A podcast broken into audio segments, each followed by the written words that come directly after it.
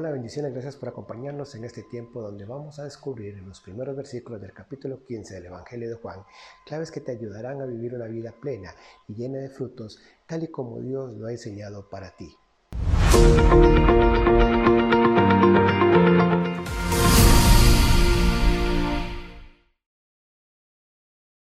En el capítulo 15 del Evangelio de Juan recogemos una de las conversaciones más profundas que Jesús tuvo con sus discípulos unas horas antes de entregar su vida en la cruz. Empezó diciéndoles, yo soy la vid verdadera, mi Padre es el labrador. Juan 15.1. Jesús es la vid verdadera, la auténtica fuente de vida de la que bebemos y que produce fruto abundante en nuestra vida.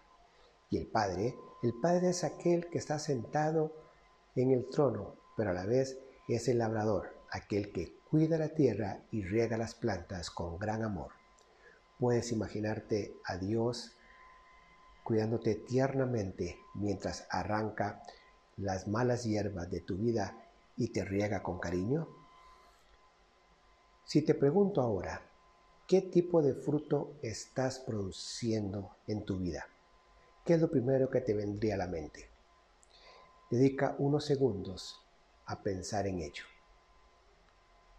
Jesús continúa diciendo en el capítulo 15 de Juan, todo pámpano que en mí no lleve fruto, lo quitará, y todo aquel que lleva fruto, lo limpiará para que lleve más fruto. Ya vosotros estéis limpios por la palabra que os he hablado. Juan 15, 2 y 3. No sé qué te habrá venido a la mente en respuesta a la pregunta que te hice anteriormente.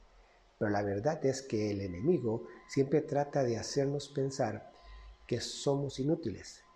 Siguiendo el ejemplo de la vid y de los pámpanos, el enemigo trata de convencernos de que somos un fracaso y que nunca daremos unos racimos tan grandes ni tan hermosos como las demás ramas. Nos hace comparar con los demás trata de acusarnos y de confundirnos para que tengamos incluso miedo de que Dios nos rechace por no dar fruto. ¿Te ha pasado eso alguna vez? El enemigo siempre usa la acusación, la condenación y la mentira para tratar de dominarnos, pero Dios tiene una arma secreta para romper todas esas cosas en nuestra vida, es su palabra. Él pacientemente te habla a través de tus momentos de lectura de la Biblia, en la iglesia, en tu día a día y espero que también te hable a través de estos mensajes en reflexiones en lo secreto.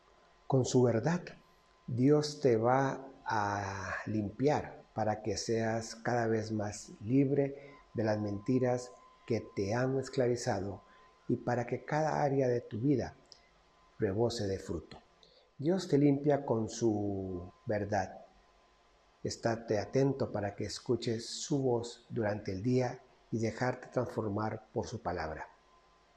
Jesús dijo, yo soy la vid, vosotros los pámpanos. El que permanece en mí y yo en él, este lleva mucho fruto, porque separado de mí nada podéis hacer. Juan 15:5.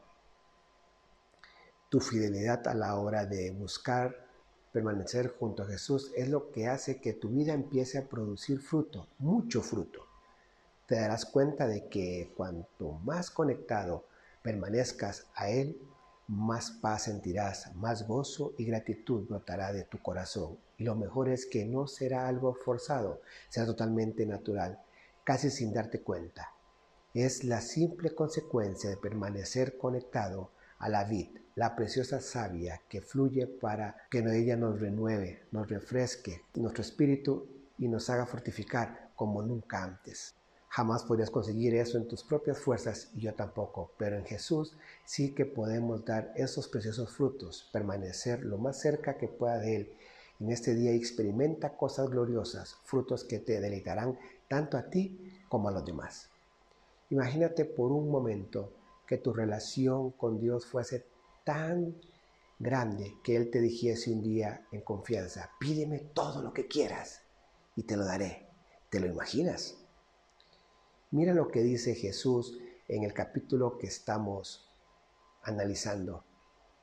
Si permanecéis en mí y mis palabras permanecen en vosotros, pedid todo lo que queráis y, os será hecho. Juan 14, 7.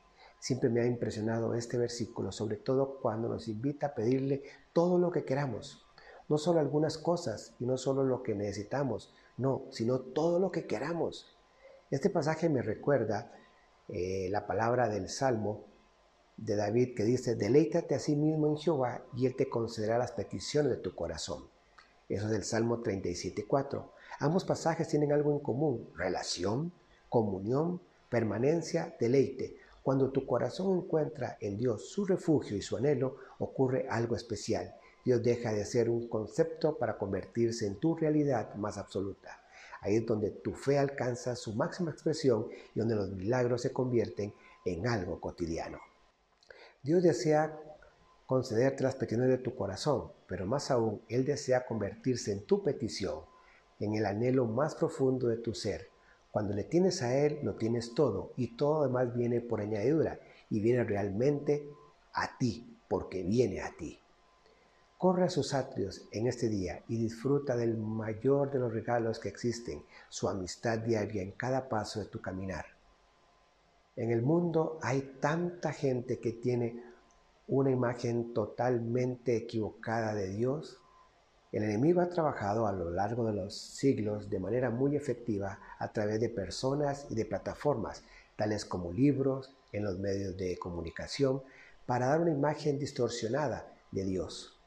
Muchas personas piensan que Dios es cruel, caprichoso, autoritario, inspirado por el mal comportamiento que han visto en algunos cristianos. Otros muchos le ven como alguien contradictorio y distante que nos deja nuestra suerte en este mundo. Otros piensan que es una fuerza del universo y otros creen que es una manera ilusoria de crear un alivio para los débiles.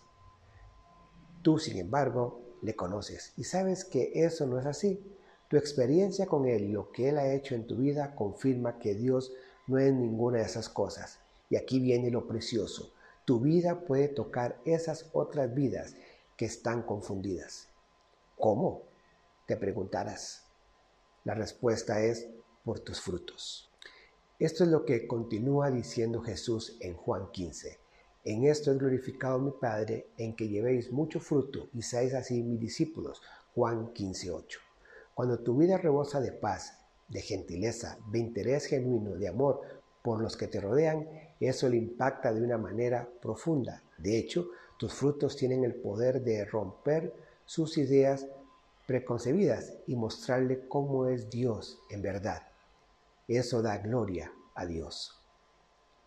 Eres el reflejo de Dios aquí en la tierra. Tu fruto habla más fuerte que tus palabras, pero no por eso tienes que dejar de hablar de Dios y sobre todo ama como Dios. Que tus frutos y tus palabras sean las herramientas perfectas para alcanzar a los demás. Bendiciones. Que Dios te guarde y nos vemos en la próxima.